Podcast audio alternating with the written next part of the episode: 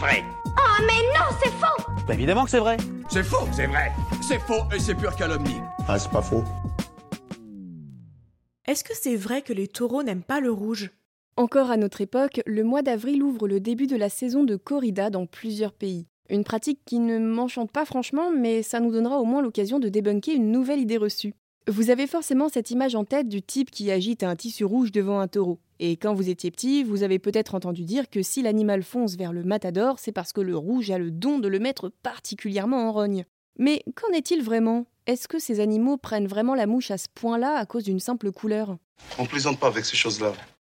Les taureaux, vous les connaissez sûrement, ce sont ces mammifères de la famille des bovins qui font partie des animaux d'élevage les plus populaires. Tiens d'ailleurs, petit point définition, connaissez-vous la différence entre une vache, une génisse, un taureau et un bœuf?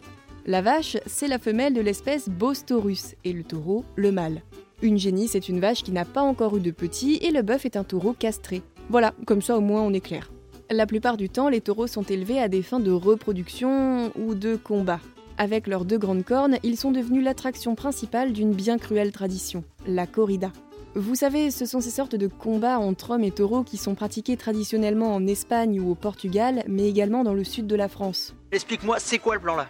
Eh ben, le principe est assez simple. Le spectacle, entre gros guillemets, se déroule dans une arène avec toute une foule de spectateurs, et celui qu'on appelle le matador, un homme généralement, énerve le taureau avec son tissu rouge avant de le tuer avec une épée. Le but du tissu, qu'on appelle muleta ou de la cape rouge du matador, serait d'étourdir le taureau pour pouvoir le mettre à mort plus facilement. Alors euh, oui, ça pose quelques soucis éthiques parce qu'ici le but est donc de s'amuser avec un animal avant de le planter avec son épée. C'est affreusement barbare Bah oui, on est bien d'accord. Aujourd'hui en France, cette pratique n'est pas encore interdite, bien qu'il y ait régulièrement des propositions de loi pour y mettre fin. Selon le code pénal, elle constitue un acte de cruauté, mais elle serait apparemment protégée par le droit français en tant qu'exception culturelle. Plus simplement, on préfère tuer des taureaux qu'une tradition locale. Alors personnellement, je n'ai rien contre les traditions culturelles, hein, mais elles peuvent aussi s'adapter au fil de l'histoire pour prendre en compte les évolutions sociales et la façon dont on considère les animaux. Enfin bref, ça c'est un tout autre débat. Quoi qu'il en soit, la tradition veut que le tissu agité pour énerver et étourdir l'animal soit rouge. Alors évidemment, on a vite fait le lien entre la couleur et l'état colérique du taureau. Verdict, les taureaux n'aiment pas le rouge. À juger. En même temps, j'avoue que si je savais qu'une cape rouge signifie que je vais mourir dans les minutes qui suivent, je serais pas non plus d'excellente humeur. Alors c'est tout On se quitte là-dessus Mais non, si vous êtes des habitués de ce podcast, vous savez déjà qu'il y a une petite subtilité dont on n'a pas encore parlé. Et justement, parlons-en maintenant. Allez, c'est parti.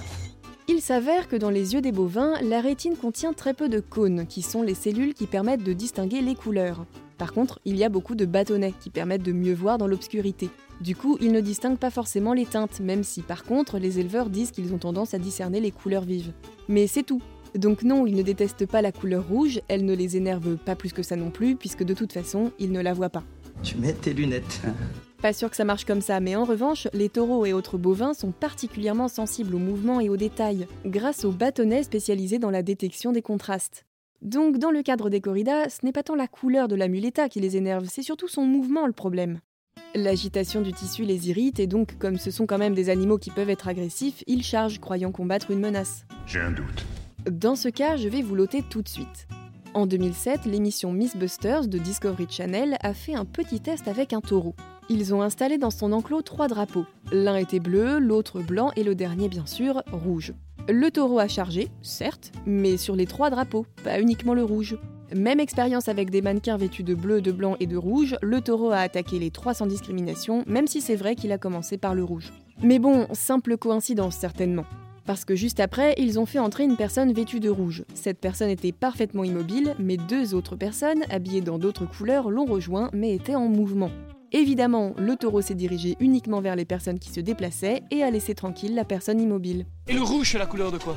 Ben oui, bonne question. Pourquoi la petite cape utilisée lors des corridas est rouge si le taureau ne voit pas le rouge? En fait, elle n'intervient qu'à la fin de la corrida, et cette couleur aide à masquer l'un des pires aspects de ces événements, les éclaboussures de sang de l'animal. Je suis sûr que ça va te paraître un peu morbide. Oui, c'est clair, mais les corridas sont vues par leurs défenseurs comme un sport ou un spectacle, alors que pour les défenseurs des animaux, c'est juste un pur acte de cruauté durant lequel l'animal agonise pendant parfois plusieurs heures. Espérons donc que la loi ou les traditions évolueront prochainement pour rendre la pratique moins cruelle. J'attends, hein Et vous, vous avez d'autres idées reçues à débunker? Envoyez-les nous sur Apple Podcast ou sur les réseaux sociaux et nous les inclurons dans de futurs épisodes. Pensez à vous abonner à Science ou Fiction et à nos autres podcasts pour ne plus manquer un seul épisode. Et n'hésitez pas à nous laisser un commentaire et une note pour nous dire ce que vous en pensez et soutenir notre travail. À bientôt!